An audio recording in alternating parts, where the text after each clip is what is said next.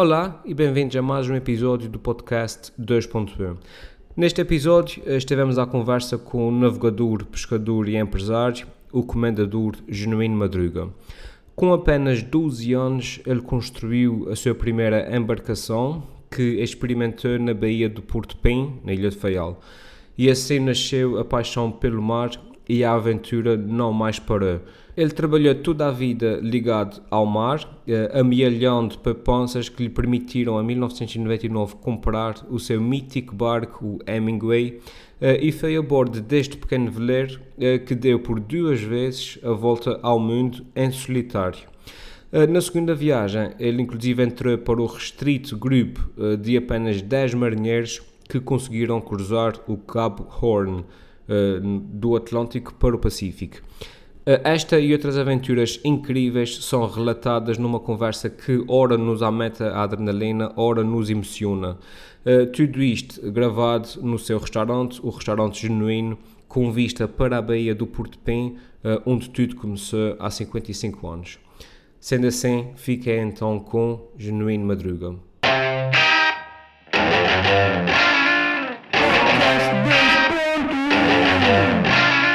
Então, bem-vindos a mais um episódio do podcast 2.1. Comigo, Tiago Rosa, tenho hoje um convidado, um, Genuíno Madruga, um, uma pessoa com pá, uma história de vida riquíssima. Uh, basta dizer que é um português que já deu em solitário duas voltas ao mundo. Portanto, isto por si dá pano para mangas. Genuíno Madruga, muito bem-vindo. Obrigado por ter aceito este, este nosso convite. Um, Portanto, o Genuíno Madruga uh, é uma pessoa que humildemente, não é? Quem olha para si, quem o conhece, diz que é uma pessoa humilde, trato simples, mas é um aventureiro como há poucos em Portugal e no mundo. Ora, antes de mais, bom dia ou boa tarde, dependendo da hora que nos escutam, a todos aqueles que nos escutam, quer aqui por estas nossas lindas Ilhas dos Açores, quer até na diáspora ou por outras paragens por esse mundo fora.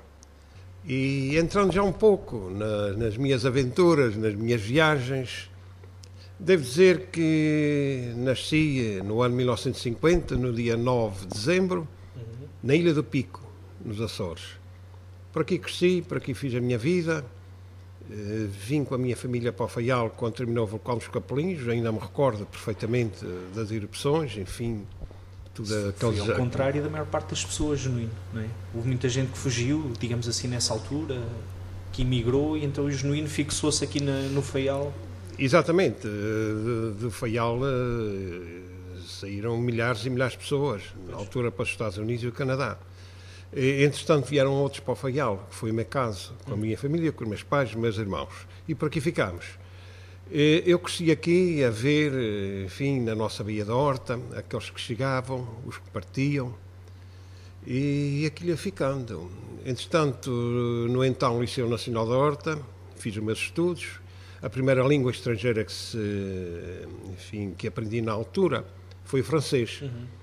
E, logo seguido o inglês. Então, com esse francês e inglês que ia, enfim, que ia aprendendo, assim que chegava um aventureiro, Certo. E eram assim que se chamavam aqueles que aportavam aqui na Porta Horta. E, assim que era possível, eu lá metia também, lá ia metendo as minhas conversas e tal, e gostava de saber de onde é que vinham, quantos dias tinham demorado de viagem, quantas pessoas estavam naqueles barcos, às vezes bem, bem, pequenos, não tinham pouco, tinham pouco a ver com aqueles iates que aparecem hoje por aqui. Pois. E então, sempre que era possível, lá metia conversa. Então... E pronto, e lá ia ficando, e falavam-me das Caraíbas, e falavam-me daqui, dali, da Ilha Santa Helena e do Brasil, e mesmo da própria América. E aquilo ia-me ficando, e pronto, e onde é que será essa coisa das Caraíbas, e onde é que será o Brasil? E ia ficando com a ideia que se calhar um dia, talvez um dia, talvez um dia também eu, talvez um dia também fosse às Caraíbas e por aí fora assim. Entretanto, ia, ia arranjando, fosse um jornal, às vezes uma revista, uhum. às vezes outras pequenas coisas que, que pedia. Mas isto nos anos 60 aqui, a vida não era fácil. Pois. e conseguir uh, um barco, que a minha ideia era, tinha, enfim, navegar tinha que ser com barco. Claro. Aliás, o primeiro barco que eu tive, eu é que construí, uma pequena chata com 2,60 metros. Mas eu, eu ouvi dizer que era um adolescente ou com 12, 13 anos e fez um barco com as suas com 12 anos, sim senhor. 12 anos. 12 anos. Ainda tenho duas fotografias eh, que guardo, enfim, com todo o cuidado, porque é a única coisa que me resta daquela chatazinha que construí. Ah, sim. Exatamente. E pronto, e cá fui uh, tentando arranjar os meios, depois fui para a tropa, uhum. conforme tantos colegas, da, conforme todos aqueles da minha época. Uh, felizmente não fui ao ultramar, uh, fiquei por aqui no continente, e pronto. E depois vi da tropa, tinha uma lanchinha que tinha comprado, já, já antes de ir para a tropa, que tinha ficado arrumada. Pois, pois. Depois reconstruí aquela lanchinha e iniciei-me propriamente mais a sério na atividade da pesca. E depois lá fui construindo a minha vida e à medida que casei-me, eh, sou pai de dois filhos, hoje já tenho netos. Sim, senhor. Mas na altura, pronto, casei-me, organizei a minha vida, construí a minha casa, com todas aquelas dificuldades inerentes à pesca naqueles anos, que não era fácil, não. Pois é, e mesmo mas... nos anos 70, isto não era fácil por aqui. Aliás, um pescador naquela época era, enfim, era dos indivíduos do extrato social mais baixo da sociedade. A vida não era fácil de maneira nenhuma. E mais tarde, depois, eh, já nos anos 80, fui convidado pelo, pelo então Presidente do Governo Regional dos Açores, o Dr. Mata Amaral, a ir à Inglaterra, França e Espanha ver barcos eh, com outras condições, barcos de pesca, porque as embarcações que havia por aqui ou eram barcos uh, de boca aberta, pequeninos, ou então as traneiras do atum. Uhum. De resto não havia mais nada.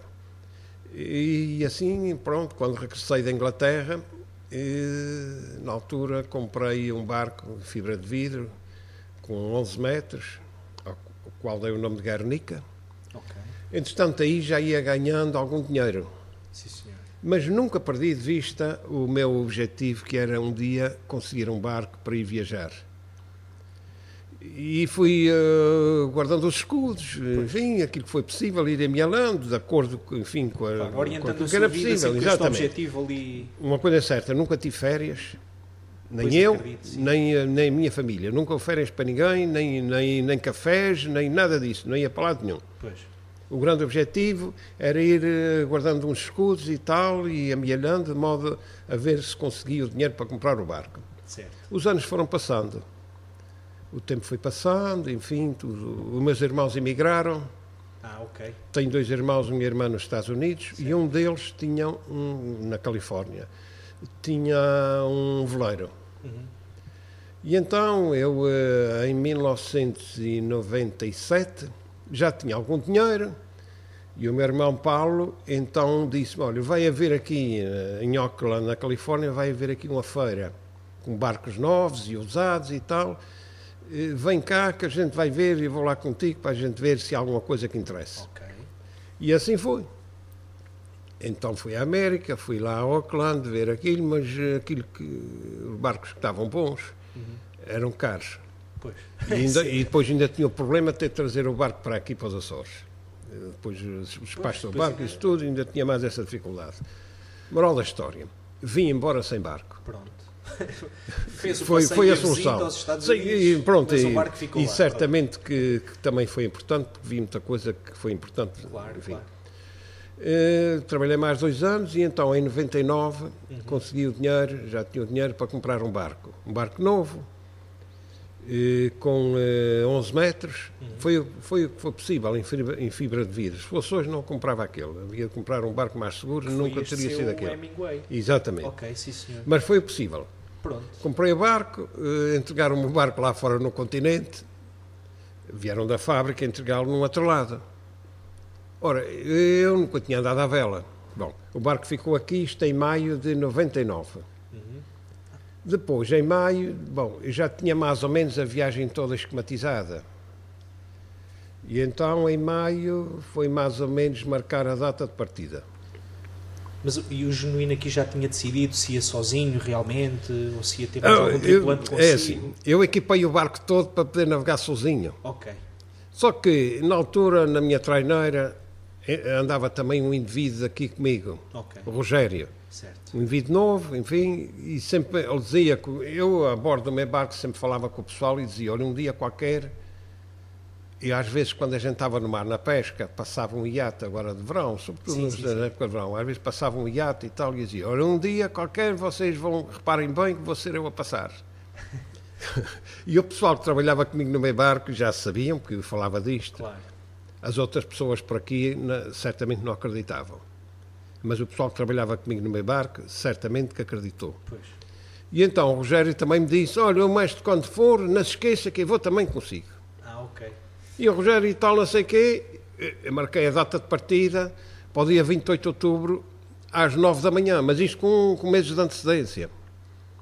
E na altura disse: Olha, quem estiver no cais às 9 horas vai-me ver, quem chegar às 9 e um quarto já não estão. Pronto. Já não estou, já andei. E assim foi, no dia 28 de outubro, às 9 da manhã, largo ao Cabos com destino a Cabo Verde. Pronto. E o Rogério. O Rogério foi. Ai, foi. O Rogério esteve comigo em Cabo isto é eu Verde. não sabia. Sim, o Rogério esteve comigo em Cabo Verde, depois já trouxe comigo o Atlântico para a ilha Santa Lúcia, nas Caraíbas, Certo. e a partir daí nunca mais vi a Rogério. Pronto. Bom, moral da história, já tinha o barco preparado para navegar sozinho, segui a minha viagem sozinho. Mas ele ficou por lá pelas Caraíbas. Ele ficou por lá. Ah, ok. Entretanto, estive lá à espera dele, mais tarde aqui informaram-me que eu não esperasse mais, que ele já tinha voltado, já estava cá. E eu segui na minha viagem, claro que sim. E, daí andei ali em várias ilhas das Caraíbas, passei o mar das Caraíbas, com destino à cidade de Colon, cidade e um grande porto, no Panamá, Sim, ainda do lado do Atlântico. Tratei da documentação do barco, passei o canal do Panamá, eh, passei o canal do Panamá e daí rumei às Ilhas Galápagos. Ah, maravilha. Das Galápagos, seguindo sempre eh, com destino às eh, Ilhas Marquesas na Polinésia. E porquê, já agora uma questão importante, porquê as Ilhas Marquesas? Porque é lá na ilha de Ivoá, num cemitério muito simples, mas é lá que estão os restos mortais de Jacques Brel. Eu conheci Jacques Brel, o grande intérprete e Sim, sim, cantor da chanson française dos Exatamente. anos 60 e e início da década de 70 ainda. Conheci-o aqui na Horta na sua derradeira viagem, porque, ao contrário daquilo que muita gente desconhece, ele também era navegador. Ah, pois era isso. Eu, não, eu, por exemplo, não sabia. Exatamente, o Jacques Brel. Aliás, ele esteve aqui na Horta, foi com o seu iate. Chamava-se Ascoi, o nome do, do iate do, do Brel. Bom, então nas Ilhas Marquesas, lá está no cemitério, na ilha de Ivoá, os restos mortais de Jacques Brel e mesmo ao lado a campa de outro grande, Paul Gauguin. Ai, sim. Também lá estão os restos mortais de Gauguin, ou os dois ao lado um do outro. Eu, por acaso, tinha ideia que o Gauguin tinha andado ali pela- pelas ilhas francesas, tinha uma Polinésia parte da obra que era da mulher eh, da Polinésia e por aí fora, A é? parte mais importante da obra de Gauguin Exatamente. quer da pintura e de alguma escultura, mas sobretudo da pintura, Pintura. e de alguma. Ele também até fundou um jornal. Ai, sim. Também tinha um jornal. Portanto, esta parte mais importante da obra de Gauguin foi ali, foi ali. E, portanto, ninguém, eu creio que ninguém, conforme o Gauguin, conseguiu expressar tão bem as gentes e a vida daquelas, daquelas paragens. Daí eh, fui navegando pelo Pacífico, diversas ilhas eh, na Polinésia Francesa, alguns atóis, Coisas lindíssimas. coisas lindas. Claro. Eh, Da primeira viagem tive num atol chamado Tacaroa. Uhum. Ora, nesse atol só viviam cerca de 400 pessoas. Por ali não ia ninguém porque não tem nada Pois. naquela atol. Só tem aquelas gentes que viviam ali, não tem mais nada por ali, não tem nem portos, Não nem, nem- turismo, nem- não não- nada. E então como é que era? Eles, quando eu cheguei, vim para a terra, ancorei o barco lá na lagoa, Uhum. dentro vi umas, umas casitas e tal, e aviei o medingue, o barquinho, aquele barquinho saflável que Sim, sim, tinha a sim. bordo, e vim para a terra com os meus documentos, enfim, para tratar da documentação. A primeira pessoa que encontrei foi uma mulher. E, ainda me recordo o nome dela. Vivia lá numa casa e tal, mas o marido, enfim, e outras pessoas que para ali depois apareceram. À medida que me viram chegar, Pois. viram ir para a terra. O que é que se passa aqui? Pronto, viram o barco ali, não tinha mais nenhum, não havia mais uh, nenhum, nenhum barco por ali. Aquelas gentes ali naquela ilha viviam das pérolas, da cultura de ostras, mas uh, era sobretudo por causa da extração de pérolas. Uhum. Ora, isto para abreviar as coisas. Não havia documentos, não tinha nada que tratar de documentos, não havia nada ali para tratar de documentos nenhum, não, ninguém tratava de documentos nenhum ali, não havia nada ali. E então fizeram festa dois dias seguidos. Maravilha. Eu tinha levado algumas coisas do turismo daqui, enfim, mostrei às pessoas. De onde é que ia? De onde é que eu certo, ia? Certo, Ninguém certo. sabia onde eram os Açores, obviamente. Ninguém, nunca na vida tinha ouvido falar que havia umas ilhas. estavam mesmo isoladas. É? Exatamente, para ali. Enfim. Não, não, não, chegava nada, não chegava nada disso ali. Espetáculo. Bom, depois daí tive que virar as costas, que às vezes não era fácil. Hein? Sim. Atendendo a. Às vezes não era fácil, por questões de tempo, de mau tempo e não sei o quê, chegar aos sítios. E outra vez não era fácil também virar as costas. Uma era pessoa, tão bem recebido que uma pessoa, exatamente, e quantas vezes, eh, nem só em Tacaroa, mas noutros sítios, oh, eu estou aqui tão bem, pois. não há nada melhor do que isto neste mundo. Pois.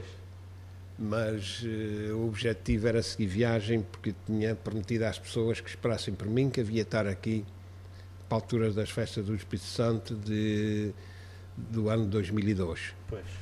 Então tive que arrancar e lá ficou Tacaroa para trás segui pelo Pacífico, andei ali por outras ilhas, e, ilhas Samoa, uhum. Samoa Americana, Samoa Americana, em Pago Pago, assim se chama aquele grande porto da Samoa Americana. Sim, sim. E lá encontrei portugueses, nomeadamente dois rapazes daqui da Ilha do Pico, que estavam lá embarcados num daqueles navios de cerco americanos.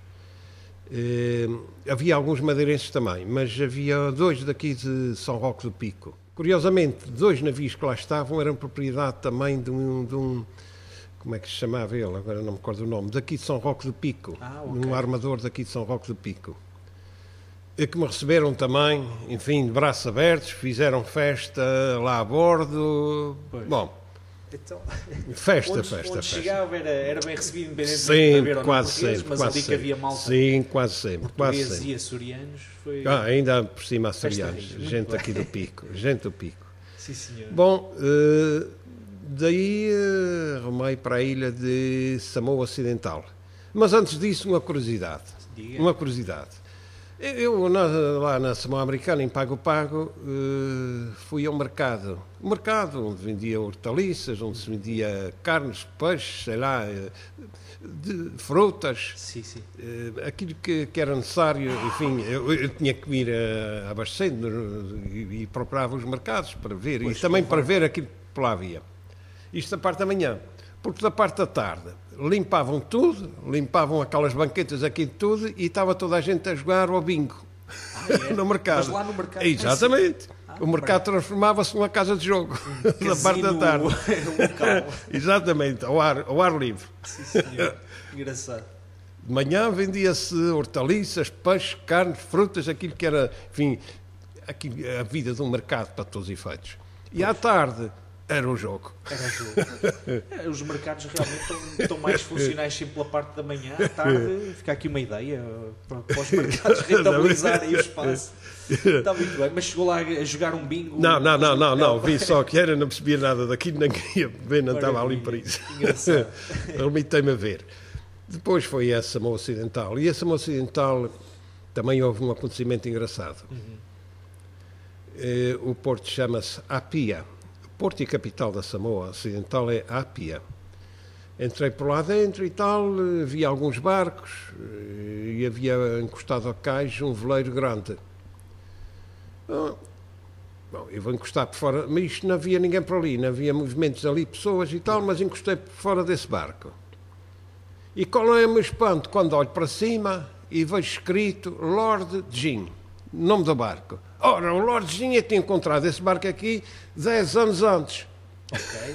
Então, conhecia. Conhecia daqui. Ah, muito bem. Tinha conhecido os, os donos do barco, e, enfim, daqueles barcos que eu tinha conhecido antes das minhas viagens. Exatamente. Conforme eu referi há pouco, antes já tinha tal não sei o quê, o Lordezinho também era um desses barcos. Então era eram pessoas que já conheciam Eu já conhecia. e conseguiu estar com eles. Oh, claro, Ah, também me receberam de braços abertos, grande festa, grande festa, grande festa. Voltei a encontrar aquela gente passados 10 anos na Samoa, veja lá. Bom, daí, Samoa, Ilhas Fiji. Sim, senhor. As Ilhas Fiji, também gostei da passagem pelas Ilhas Fiji, também foi muito engraçada. Conheci lá também pessoas, aliás, por todo o lado, e depende muito daquilo que a gente procura.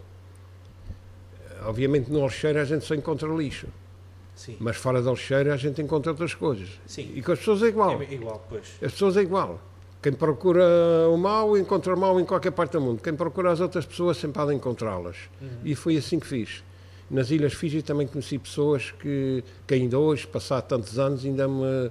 eh, E Ainda então hoje mensagens. via internet. Ah, sim, Claro. sim, ah, sem dúvida nenhuma. Maravilha. E por outras paragens, mas nas Fiji com certeza que sim. Aliás, da segunda viagem, quando passo novamente pelas Fiji, a primeira coisa que fiz foi procurar essas pessoas que também me receberam braços abertos na casa deles, enfim. Sem coisa. aviso ou as pessoas Sem aviso, sem aviso nenhum, sem aviso, apareci lá. Espetáculo. Bom, a primeira viagem seguinte sempre por esse mar adentro, com destino às ilhas de Vanuatu. Ah, sim. E, eh, vendo na minha carta, encontro uma ilha chamada Ilha do Espírito Santo. Ah, pois há lá uma ilha que tem um nome português, eh, que é esta, Não, não é? não é só uma ilha, tem mais. Ai, sim. Os portugueses deixaram muito, para- muito por esse mundo fora. A Ilha do Espírito Santo, e, bom, mas a Ilha do Espírito Santo antes eram as Novas Hébridas, que depois da independência passou a chamar-se Arquipélago Vanuatu. certo. Aliás, devo dizer que de vez em quando ouve-se falar de Vanuatu sempre pelas piores razões. Ou é um terremoto, ou é um tsunami, ou é uma tempestade tropical, um ciclone. Porque aquilo fica ali naquela zona de, chamada do Anel de Fogo do Pacífico. Portanto, é de vez em quando pelo está ali sempre com problemas ali. E de vez em quando eu ouço aí nas, nas notícias ou vejo na televisão Exatamente. acontecimentos por ali, tristes acontecimentos por ali naquelas ilhas. Bom, mas voltando à Ilha do Espírito Santo. Então, na Ilha do Espírito Santo, eh, aqui estava ainda tudo, eh, e a verdade é esta, estava tudo destruído. Após a independência, aquilo ficou um bocado em mau estado. Ok. O que acontece? Ora, eh, durante o dia eu ainda andava por ali, ora, numa cidade chamada Luganville, não havia lavandaria, não havia hotel, não havia restaurante. A única coisa que havia era lá o hotel asiático e lá uma coisa meio amanhosa dos chineses. Pois. De resto não havia mais nada. Estava tudo destruído. Eu queria também cortar o cabelo, não tinha Não lugar tinha para cortar, não ali. tinha barbeiro. Pronto. Foi a primeira vez que me cortaram o cabelo. a primeira vez na minha vida que me cortaram o cabelo sem ser preciso pente. Não utilizaram pente, nada disso, foi só a tesoura. Foi, foi. Foi a tesoura, mas foi aquela que eu levava. Porque Certo. aquela tesoura que me apresentaram para me cortarem o cabelo, eu. Não eh, confiou Não, naquilo. não, não. eu usei a minha. Sim, senhor. Então, em, na Ilha Espírito Santo, assim que o sol principiava a baixar, eu ia para bordo. Ok. Não me sentia assim com muita coragem estar fora. Estava mais tranquilo. Não, não, não havia Hemingway. brancos ali, não havia brancos. E quando ia passando para a rua, ficava toda a gente, mais ou menos, parece que era um, extra, um extraterrestre que estava ali. Ah, Não havia telefone, não havia internet, não havia nada disso. Claro. Pois, a pessoa sentia-se mesmo ali Ah, isolada e. Pronto, eu à noite era a bordo. Para já, porque tinha alguma segurança, porque o barco não estava encostado a nada, o barco Sim, estava sim, fora, estava ancorado. ancorado ao lar. Ao lar. Exatamente. Portanto, era um sítio onde tinha uma relativa segurança, para assim dizer. Muito bem. E também para tomar conta da minha barca. Certo. Então aí. Bom, durante, eh, bom, durante o dia ela ia fazendo as minhas pesquisas, mas às tantas, já não me recordo como, mas aquilo ali ainda havia relatos de cani- canibalismo, não, não, há, não havia há muito tempo Muito que ainda havia canibalismo por ali. Eu- Pois. E entretanto, bom, foi, fiquei por ali e tal, eh, e estava pronto. bem temperadinho pelo sal, correr. Nunca se sabe. Então vamos para a borda. Não, não, não, nem, nem, nem fui assim nada, Que só ali mesmo na cidade incrível. e ali à volta e mais nada. E Pois. sempre de maneira estava de meia barca. Nunca mais afastava assim. Pois, e apanhou aquele cenário também um bocado destruído. Exatamente, maltratadas, havia ali eh, eh, edifícios que tinham, eh, que tinham sido destruídos e queimados e não sei o quê, que via-se tinha um restaurante, outros que tinham sido hotéis e não sei quantos, mas estava tudo destruído. Pois, pois. De vez em quando passava uma, uma limusine com os vidros fumados e tal, e a pessoa ficava tudo parado, que era o pessoal do governo. Ah, claro. Pois, Os outros estava tudo na desgraça, na maior desgraça possível. exatamente. Era as mulheres com crianças às costas e outros atrás, é uma tristeza, uma tristeza completa. Enfim. Enfim. Bom, de Vanuatu, direito ao norte da Austrália. Era para passar nas Ilhas Salomão, só que o tempo vai passando e depois, assim, isto tem que se fazer opções numa viagem destas e não se Claro. pode ir a todo o lado por nada a tempo. Pois o Senão tinha ainda- o seu objetivo de chegar Exatamente. altura. Senão ainda estava tomar por aí a navegar. Claro. Bom, passei em várias ilhas ao norte da Austrália, entre propriamente o continente, vamos chamar continente australiano, Australiano. Uhum. e a Papua, a Nova Guiné. Certo. E também foi engraçado, também gostei de ir àquelas ilhas. Foi o único sítio onde vi na minha vida casas construídas em cima de estacas, casas em madeira, obviamente, construídas em cima de estacas, e depois é que me inteirei da situação. Bom, é porque ali havia crocodilos no mar, Ah, há uma sim, espécie que só vive no mar. salgada, Foi sim. o único sítio na minha vida onde vi crocodilos no mar, foi ali. E o genuíno viu esse. Vi, vi, vi. Então, Bom, daí Chegou à Austrália depois. Darwin, Austrália. Darwin, Mas, entretanto, navegar no Mar de Coral, eu naveguei mais de uma semana, alguns 10 ou 12 dias, Hum. sempre em água baixa. Por entre recifes e, enfim, e às vezes ia passando aqui num sítio e um pouco mais eh, desviado de mim, mas relativamente próximo, o mar rebentava, quer dizer que era água baixa. Água abaixo, pois. E a água é muito escura, nunca se vê o fundo, Ah, nunca dá para ver o fundo. Mas chegou a bater com o casco. Não, não, não, não, não. não. Navegou Naveguei sempre- sempre, naveguei sempre com, com alguma Com segurança. segurança. Mas já agora era, eh, com o GPS navega-se com segurança. Antigamente navegava-se de dia e de noite tinha que ancorar porque tinha que ser sempre eh, à vista. À vista, claro. Agora já navega-se com toda a segurança sem problema nenhum. Certo. Tem cartas com todo o pormenor e com o GPS isso Sim, navega. sim, sim. Pois, consegue saber Bom, a profundidade. Fui até Darwin, o grande porto de Darwin, também um porto enorme. Eh, O porto de Darwin também é um caso curioso, porque a grande amplitude da maré faz com que, para já, à entrada do porto geram-se correntes muito fortes, Uhum. quer no vazante, quer no enchente. Eh, E, para além disso, a Austrália também tem leis muito específicas e muito rígidas eh, relativamente àqueles que chegam. Ah, ok. Então teve ali algum problema? Não, não, é assim, antes de... eh, Quando navegava já no Mar de Coral, durante o dia era um avião da, da hum, Customs, Sim, da Alfândega, que que sobrevoava. Não, não era em mim, Ah, é em ok. todos. Andava. Andavam sempre ali por causa Ok. da vigilância, sobretudo Pois. por causa daqueles... eh, Pessoas que andam a pilhar, se calhar. não, na- daqueles eh, barcos que vêm com refugiados e não sei o quê, todo certo. aquele problema que vem daquelas ilhas dali, da Indonésia e tudo aquilo com Sim, destino à. Austrália. Pois. E de noite eram os navios patrulha. Ok. Portanto, foi o sítio onde naveguei com maior segurança. Efeitos. Estava. De dia era um avião, de noite era um navio patrulha, pronto. Ok. E então, quando se aproximavam, eh, pediam a minha identificação, eu de onde é que vinha, para onde é que ia e tal. E eh, para aí uma meia dúzia de milhas antes de chegar propriamente a Darwin, via eh, com o rádio de bordo, com o VHF, já chamei então pela entidade portuária, a pedir instruções. Mandaram-me ir lá para um cais que eu aguardasse ali, porque as autoridades vinham a bordo. E assim foi. Vieram cinco indivíduos. Entre eles, eh, um que vinha lá dos serviços de, de inspeção, eh, mas uma inspeção relacionada com os víveres que eu tinha a bordo. Porque nessa altura, isto agora vou contar aqui uma história engraçada que vale a pena. Nessa altura havia aquele problema das vacas loucas, sobretudo na Alemanha. Ah, ok. Foi nessa época Pois, pois, pois. coincidiam. E então, na Austrália, eles têm muito cuidado, enfim, com a entrada de tudo aquilo que pudesse contaminar ou que pudesse, enfim, não era uma casa, mas que pudesse. Qualquer enfim, doença que qualquer pudesse chegar doença, lá, não é? Exatamente, pudesse chegar lá. E, e vinham a bordo e inspecionavam tudo. E, e por fim, eu era obrigado a varar o barco e eles viam por fora no casco se tinha alguma coisa. Veja lá o pormenor que isto chega. Pois. E pronto, depois de estar o barco todo ok, então, mas isto demorava mais um dia, esta história Claro. toda. É que me autorizavam a desembarcar.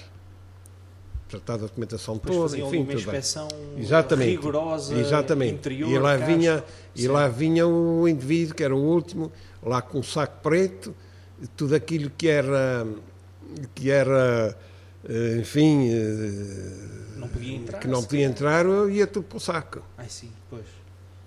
O senhor Mr. Hugo Espinosa, nunca mais me esqueceu do nome dele. Contou-me toda a sua vida, ele era da Argentina, ora não sei para que é que mandaram um indivíduo da Argentina para bordo do meu barco para fazer esta inspeção. Mas pronto, não interessa. Era aquele que mandaram. Contou-me toda a sua vida e eu inquieto, inquieto, inquieto. Depois de ter navegado já há muitos dias, inquieto para vir para a terra, para ir comer alguma coisa e, Pois. enfim, para...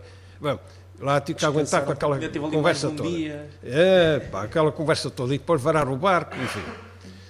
E então eh, eu tinha eh, umas latas, ainda tinha umas latas de salsichas, Uhum. daquelas salsichas nobre, tipo Frankfurt. Certo.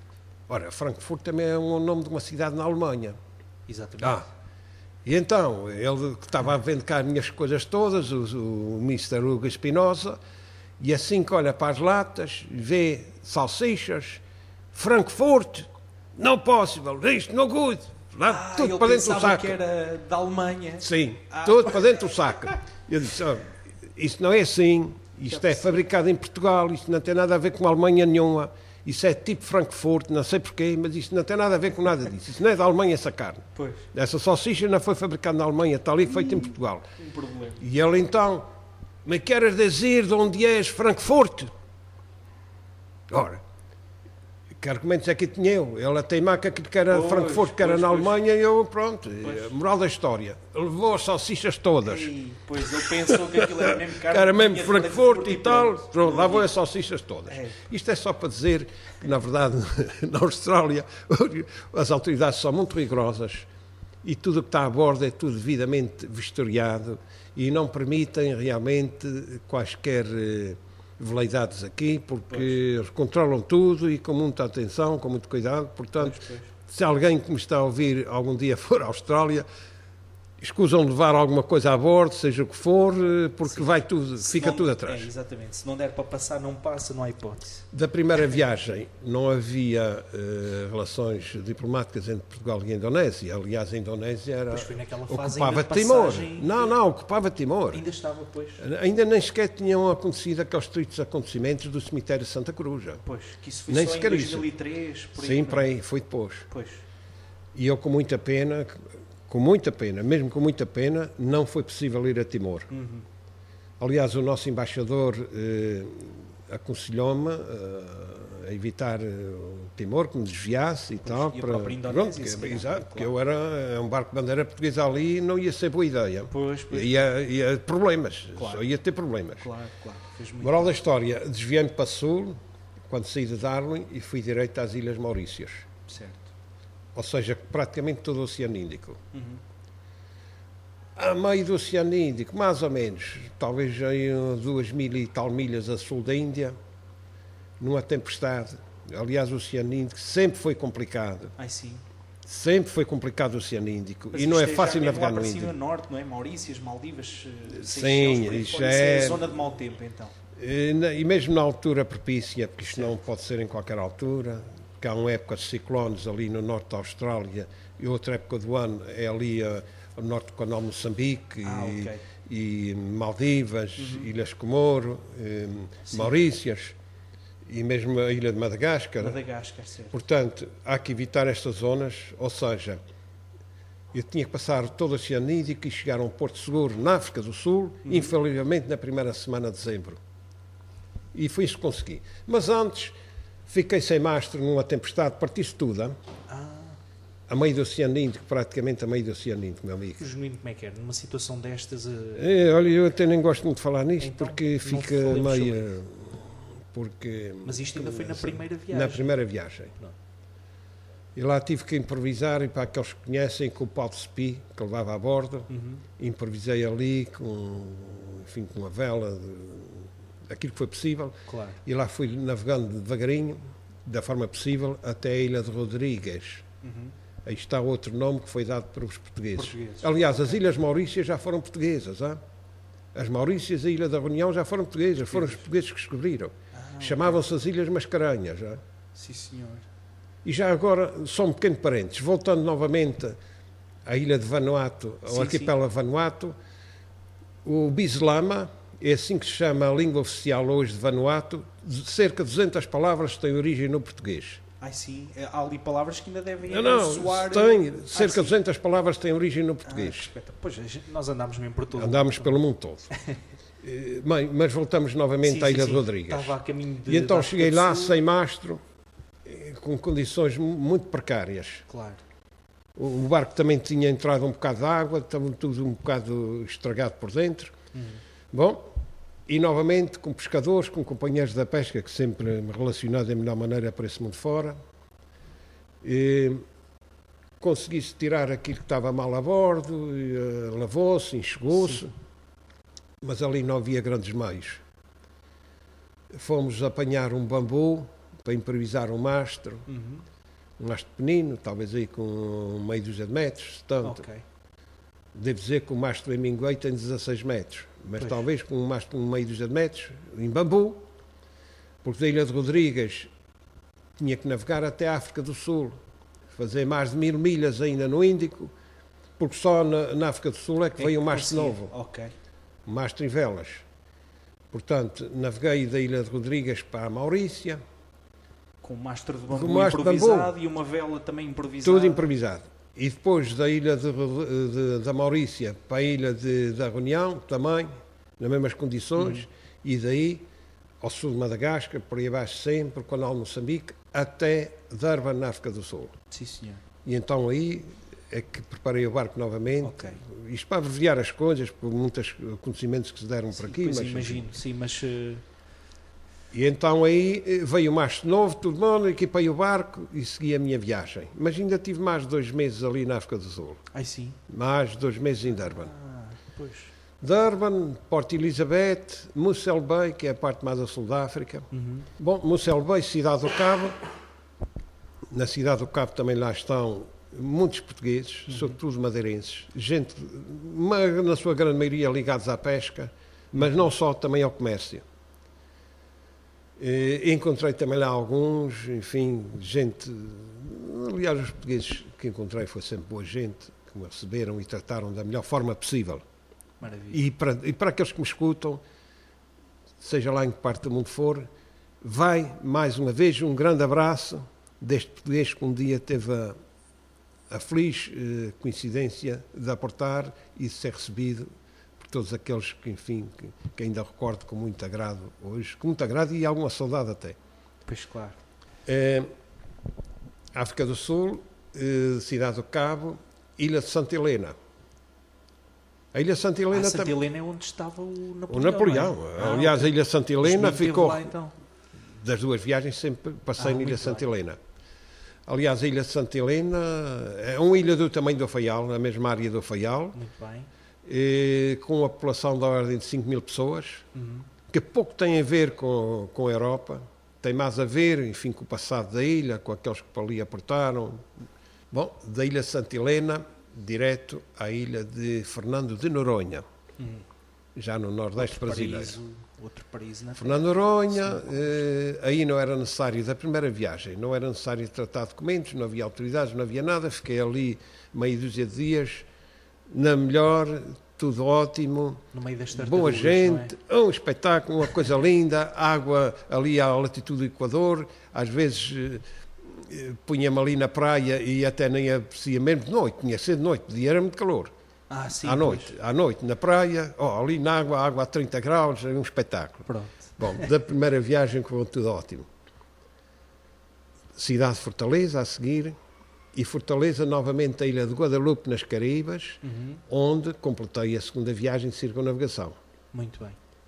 E depois foi o regresso à ilha do Faial, nomeadamente aqui ao Porto da Horta, e seguramente nesse dia foi a maior, a maior festa que Hum. aconteceu nesta ilha, foi o dia que cheguei.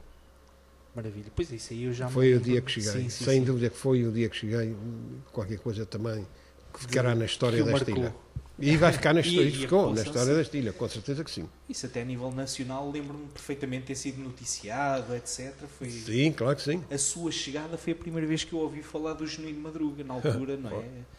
Uma incrível história de um navegador solitário que deu a volta ao mundo. Foi, foi aí que. Depois, a segunda, depois foi marcar, após o regresso, foi marcar a segunda viagem. Foi organizar novamente a vida, tentar arranjar os apoios, que não tive da primeira viagem. Pois, A primeira viagem foi tudo, às minhas custas, e de alguns amigos, enfim, de, algum trabalho, da Certo, dedicação certo, de alguns certo. amigos, foi o mesmo barco. O, Exatamente, o mesmo Hemingway, barco.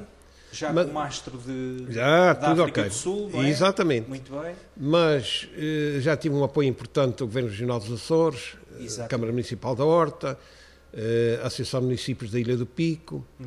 algumas empresas, nomeadamente uma empresa de telecomunicações inglesa, a Mútua dos Pescadores, enfim, já tive apoios importantes que me deram já condições, condições, tudo, claro. uma parte importante deste espólio que se encontra aqui, destas recordações que se encontram aqui no restaurante Genuíno, foram adquiridas, enfim, porque havia para isso. Da primeira Claro. viagem não havia grandes condições. Pois, pois, pois. A primeira viagem, eu, as minhas economias foram quase só para, para me conseguir safar e mesmo assim, Pois, com muito básico. cuidado. Pois, Só para o básico, para o indispensável. exatamente. Não houve hipótese para nada. Bem, mas da segunda viagem, eu continuo dizendo que a segunda viagem foi a grande viagem. Uhum. Eh, saí daqui com a ideia. Ia mais, ia mais motivado? Como é Não, que, a segunda viagem é, é que é para todos os efeitos a grande viagem, porque é a passagem pelo Cabo Horno. Pois. Havia Aliás- aqui o Cabo Horno, já percebi que Timor também era uma coisa que tinha ficado para trás. e Exatamente, na- na exatamente, isso mesmo, Timor. Havia coisas por fazer ainda, Havia é? coisas para fazer. Aliás, só é considerado viagem de circunnavegação quando não se passa por um canal, nomeadamente um canal Pelo oficial, canal como seja o canal Panamá. Pois. Então, mas aqui tinha de dobrar esse tal Cabo Horno que aquilo só meia dúzia de pessoas ou pouco mais é que tinha feito. Pois, eh, o Cabo Horno eh, é difícil Aquilo é puxado. navegando do, do Pacífico para o Atlântico. Pois, Tempestades pois, pois, ali, exatamente. problemas complicados já, e aquilo é um Sim. cemitério de navios por ali. Mas navegar do Atlântico para o Para o Pacífico, Pacífico. Em sentido contrário, contra ventos e tempestades é e, e neves e gelos e tudo aquilo que acontece por ali, ainda é muito pior, mas muito pior mesmo. Mas muito pior. Pois. Por isso é que há 10 pessoas em todo o mundo que Só o há 10 fizeram, pessoas. não é? Aliás, só há um português que conseguiu fazer isso, que no caso fui eu. Está aqui sentado à minha frente, exatamente. E, e em décimo lugar a nível mundial. Pois. E sozinho. E sozinho, claro, E sozinho. Eh, Navios com tripulações e tal é outra conversa, Claro. mas sozinho é- a música é outra. Claro. A conversa é outra. Isto é, isto é um. Isto não é, e não é brincadeira nenhuma. Não Sim. é brincadeira nenhuma. Porque eu de vez em quando olhava para ali e disse, isto aqui. Via o mau tempo à sua frente. Isto não pode haver aqui, isto claro. não pode haver aqui erros. Falhas. Aqui não pode, uma pessoa não tem que. Eh, ah, e, tem, e muitas vezes tem que ficar eh, E o genuíno conseguia estar alerta. dezenas de horas seguidas sem dormir e sem comer. Pois. Não havia condições para isso, maneira nenhuma, porque a segurança está sempre acima de tudo. Todos Primeiro, os turnos de alerta eram seus, não é? tudo, Estava sozinho. toda a claro. tudo o que tenho que fazer a bordo eu tinha que fazer sozinho, não tinha ninguém. claro. Pronto. Isso não é brincadeira mas o nenhuma. genuíno perante um cenário de, de dificuldade, não é? Tinha o objetivo de passar o Cabo Horn, Uhum. mas eh, isto é a minha pergunta. Achou sempre que ia conseguir ou havia ali alturas em que chegava a duvidar que as condições lhe permitissem ter sucesso? Não, não, eu eh, considero que se nunca perder a minha cabeça e aquilo que eu aprendi na minha vida no mar, na pesca, foi Certo. fundamental. Sem isso, seria impensável. Pois, Eu, se nunca perder a minha cabeça, eu eh, vou, eu vou-me safar. Eu Há há de haver uma chance, por mínima que seja, eu, vou- eu vou-me safar. pois. E foi assim que sempre fiz e pensei e agi, foi desta forma. Uhum.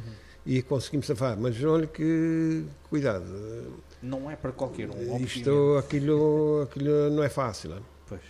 Aquilo não é nada fácil. Passando do, do Pacífico para o Atlântico com ventos e não sei o quê, mas é tudo favorável. Certo. Agora, navegar contra isso tudo é que a coisa não é brincadeira nenhuma. Imagina. Não é brincadeira nenhuma. De Isso, maneira, isso foi, dizer, uma, isso- foi uma aventura para quantos, quantos dias ou, ou semanas?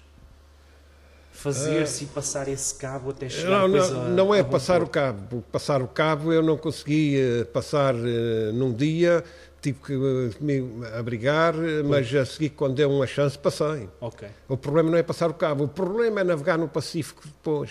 Isso é que é a grande questão. É navegar no Pacífico para aquelas latitudes que é sempre com coisa sempre. Pois. É por- porque é para aquelas latitudes que se formam as depressões polares, de maneira que isto, cuidado. Ah, isto, ok. é- Sim, sim, sim. Isto de vez em quando a coisa toca para valer. Isto pode estar aí um vento aí de uns 15 ou 20 nós, Como ou seja, 20 ou 30 quilómetros, por exemplo, mas daí a meia hora já tem 70, 80 quilómetros ou mais com rajadas e com chuva ou com Muito névoa, não sei as É, rapidamente. E, e, e tem dia que passa duas frentes. O Hemingway consegui safar dali, Maravilha. consegui safar. Estive em Puerto Monte, primeiro estive em Ushuaia, depois estive em Puerto Monte e a seguir daí remei à Ilha de Páscoa. Tudo Chile. Tudo Chile, a Ilha de Páscoa é Chile. Sim, Já é na Polinésia, mas é Chile. é Chile. E, e passei por uma ilha, as ilhas de Robinson Crusoe, Ah, sim, sim. eh, que é o arquipélago de João Fernandes, também pertence à- ao Chile, Uhum. e ele levava a bordo o livro que Slocum escreveu quando navegou também à volta do mundo. Muito bem. É- E então ele escreve a sua passagem pela ilha de João Fernandes. Ora, o, o Slocum, isto para abreviar, o Slocum quando passa por ali encontra um açoriano. E esta, de São Miguel, um tal Manuel Carroça. Isto em finais do século XIX, 1891, ou lá o que é. Uhum. Um tal Manuel Carroça da ilha de São Miguel, dos Açores, hã? Uhum. vivia ali com uma brasileira que tinha trazido do Rio de Janeiro. Era conhecido pelo rei porque era o único que falava inglês naquela ilha. Ah, ok. E o que era este Manuel Carroça? O Manuel Carroça, como tantos outros, tinha saído destas ilhas, daqui dos Açores, e tinha andado na baleação, numa baleeira americana. Tinha Aí, aí o fato de ter aprendido inglês. Exatamente. E acabou por depois chegar até àquela ilha e para ali ficou. Pois. Ilha de Páscoa, da Ilha de Páscoa, enfim, a Ilha de Páscoa é aquela ilha muito particular, aquelas, eh, os moais, aquelas estátuas, mas não só. Também lá estão ainda os cemitérios que foram construídos por aqueles que por ali habitaram em tempos. Uhum. Mas o que me impressionou foi eh, já um, quase ao pôr do sol, quando me ia aproximando da Ilha de Páscoa, olho para dentro para uma praia e vejo 15 daquelas estátuas todas alinhadas Ah, ali. sim, sim, Oh, sim. que deu uma visão, uma coisa impressionante. Aquilo é enorme, não é? Aquilo é enorme. estátuas. Eu tirei fotografias junto a algumas delas, para assim as pessoas podem ver o tamanho A que aqui tem. daquilo. A escala daquilo, que está a uns 6 metros de altura, isto que está fora da terra, porque Sim. para baixo ainda tem, ah, Dizem que tem parte do corpo ou o corpo uma- inteiro, não é? tem uma parte importante de baixo. Sim, sim, sim. Para fora tem a uns 6 metros. Na Ilha de Páscoa, novamente as Marquesas na Polinésia e novamente o cemitério. Lá vou eu novamente visitar os restos mortais de Gauguin e de Jacques Brel. Já que- A segunda viagem também sempre por aí fora, ir às eh, Marquesas, eh, Vanuatu. Va- Desta segunda viagem, eh, a situação já era diferente em Vanuatu. Novamente a Ilha do Espírito Santo. Uhum. Já tinha lá, já tinham reconstruído um hotel, pelo menos um, já tinha alguns restaurantes, já tinha banco, Pois, já tinha melhorado em relação já estava a chegar o telemóvel, Ok. já estava lá o pessoal em filas enormes para, para comprar telemóveis, já tinha internet que não funcionava, mas já tinha internet, Ah, Estava, já estava começando a ficar diferente. de modernização. E então, lá com os conhecimentos que arranjei, fui visitar uma, uma aldeia no interior. Devo dizer que também foi qualquer coisa marcante e extraordinária. Porque ver como aquela gente ainda vivia de uma forma, vamos dizer, primitiva. Ok. No interior, numa aldeia indígena, qualquer coisa que Marcou também. marcou também, com certeza que sim. A segunda viagem novamente a Darwin, na Austrália e Timor. Desta Sim, sim. segunda viagem estavam criadas as condições para, enfim, ir a Timor. E devo dizer que a minha viagem não teria ficado completa sem a passagem de Timor. Foi qualquer coisa histórica. Eu fui recebido pelo governo de Timor, pelos ministros do governo de Timor, à exceção do primeiro-ministro que estava a algures no estrangeiro, no, o Xanana não estava lá na altura. Uhum. Eh, Foi recebido por Sua Excelência o Presidente Ramos Horta, que me recebeu no seu gabinete, e que no dia que marquei para a minha partida, veio ele para a praia de Dili, Uhum. me ofereceu várias coisas, nomeadamente eh, café de Timor, Que é dos bons. com a menção que era o melhor café do mundo. Aliás, ainda Exatamente. tenho algum que guardei, Exatamente. enfim. Eh, mas fez-me uma outra oferta de qualquer coisa que, que guardo com, com- religiosamente, para assim dizer. Conforme sabemos, o Presidente Ramos Horta é um grande devoto de Nossa Senhora Fátima. Exatamente. Aliás, ele disse-me, ele disse-me, que estava vivo porque Nossa Senhora é que o tinha Intercedido por ele. defendido, não sei se será a melhor forma. Uhum. Há quando um atentado que sofreu lá, Ah, enfim, sim, e que, que devia a Durante vida, tempos de luta. que devia a vida a Nossa Senhora. Muito bem. Bom, ele visitou a irmã Lúcia. E a irmã Lúcia ofereceu-lhe um terço. Uhum. Hum? Pois bem, ele na praia, veja lá o que foi a minha passagem por Timor. Ele na praia de Dili, a quando a minha partida, ofereceu-me esse terço, Ah, dizendo que aquele terço, enfim, Contou-lhe a história, claro. contou uma história e disse que, que eu levasse aquele terço porque ele ia-me bem comigo. Ora, eu tenho esse terço guardado com muito cuidado em casa. sou- eu sei onde é que ele está e da minha família Pois, sabe, mas mas, tenho aquilo com muito cuidado si não vai aqui muito desaparecer. que Claro que sim, com certeza. um terço, claro. É que tem valor e de que maneira que tem. Voltei novamente à ilha de, de Rodrigues, ah, mas desta segunda vez estive na, na Indonésia, em Bali. Ok. Nosso, o nosso embaixador eh, eh, em Timor, o embaixador da Indonésia, numa recepção que me foi oferecida lá nas, eh, na nossa embaixada em, em Dili, Uhum. o embaixador da, da Indonésia comprometeu-se a me tratar de toda a documentação para eu entrar na Indonésia sem quaisquer problemas. E assim foi. Trataram de tudo, organizaram tudo, com, a- com as melhores eh, facilidades, com tudo aquilo que foi necessário. Cheguei a, quando cheguei a, a, Bali, tudo em ordem, não, não tive quaisquer problemas, nem a minha estadia lá, nem sequer cobraram nada pela minha estadia lá, Hum, na Indonésia. pronto. É Foram- exceção, excepcional a minha, eh, o tratamento que que me deram por ali. Bom, novamente a Ilha de Rodrigues. Lá toca passar novamente todo o Oceano Índico, com destino às Maurícias. A Ilha de Rodrigues. Volto a referir que na primeira viagem cheguei à Ilha de Rodrigues sem mastro. Pois, exatamente. Tal situação do, Hum? do temporal que lhe destruiu A bordo, eu no livro de visitas de bordo tem, eh, tem uma oração que foi feita em árabe.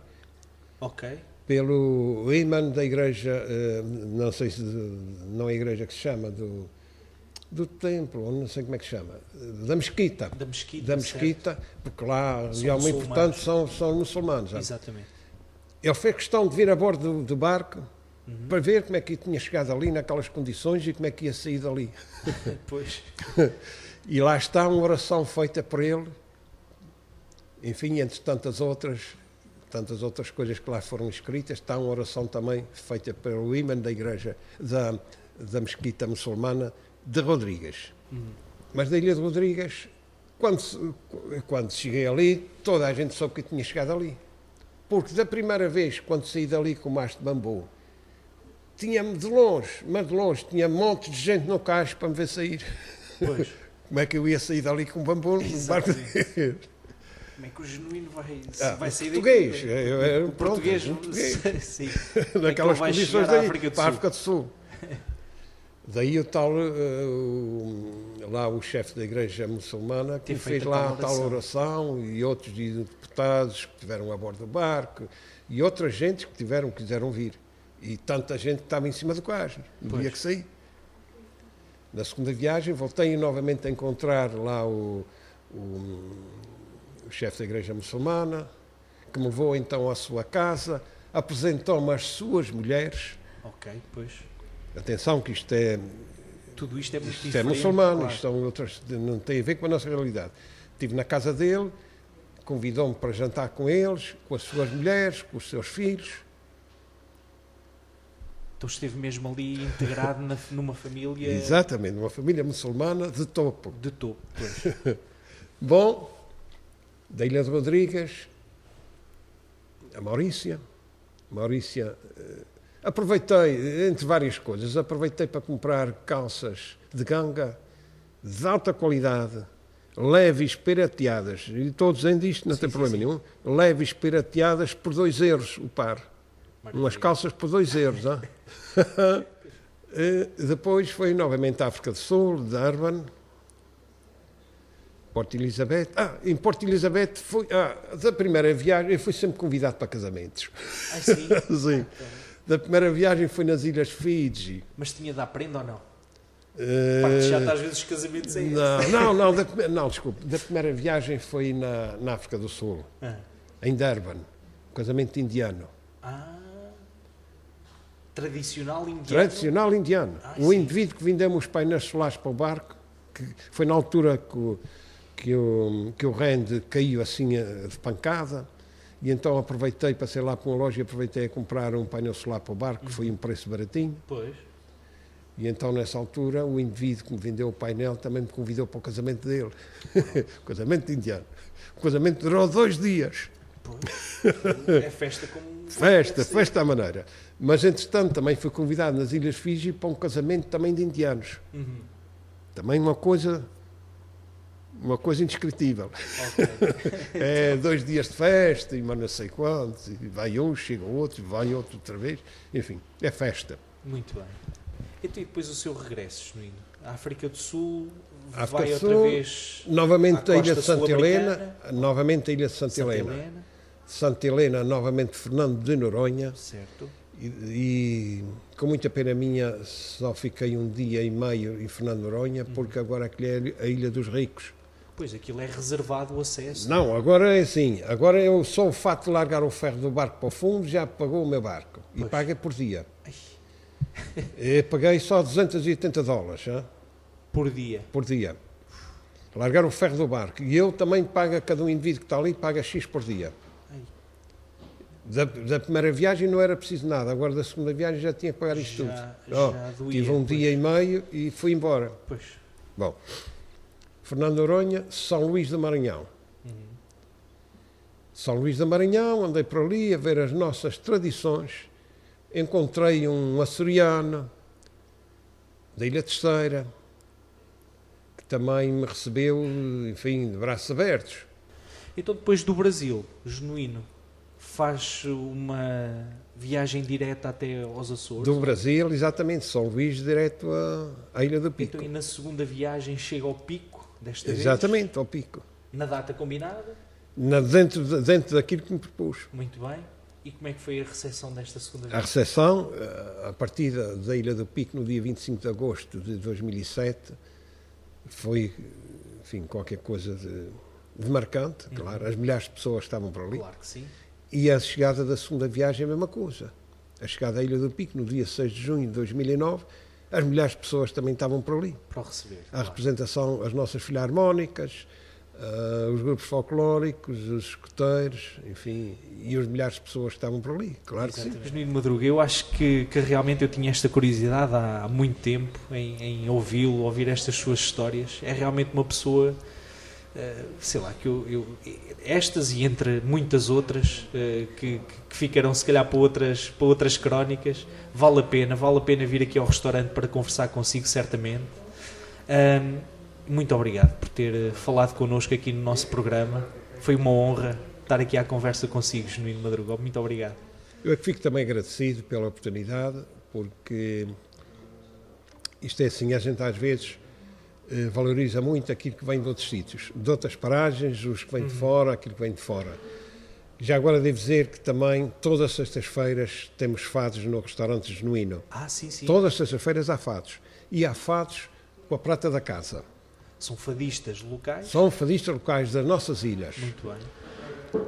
De vez em quando passam por aqui outros. Sim, sim. De vez em quando passam por aqui outros. O Chico Ávila já passou por aqui, sei lá, eh, o Rui Veloso. Pois eu estou convencido que, que realmente as histórias existem o restaurante, apesar de ser recente, é um restaurante onde se nota que existe aqui muita, muita história para contar, não é? Esta vitrine com os seus livros, uh, olha, do Marcel Bordieu, que eu sei que é Marcel um, Bardieu. Bardieu, que é um, um marinheiro também que eu sei que o Genuíno admira muito, não é? Sem dúvida. Uh, há muitas histórias aqui para contar. Vale a pena vir cá para conhecer e falar um pouco o Genuíno Madruga, que está cá muitas vezes, como disse, para apreciar estes pratos de peixe e não só, não é?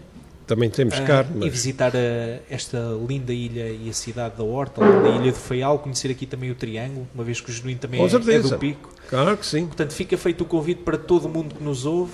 Um abraço, obrigado. Espero que tenham gostado deste episódio. Genuíno Madruga, uma vez mais, muito obrigado. E até um dia destes. E até um dia deste. E haja saúde. Haja saúde.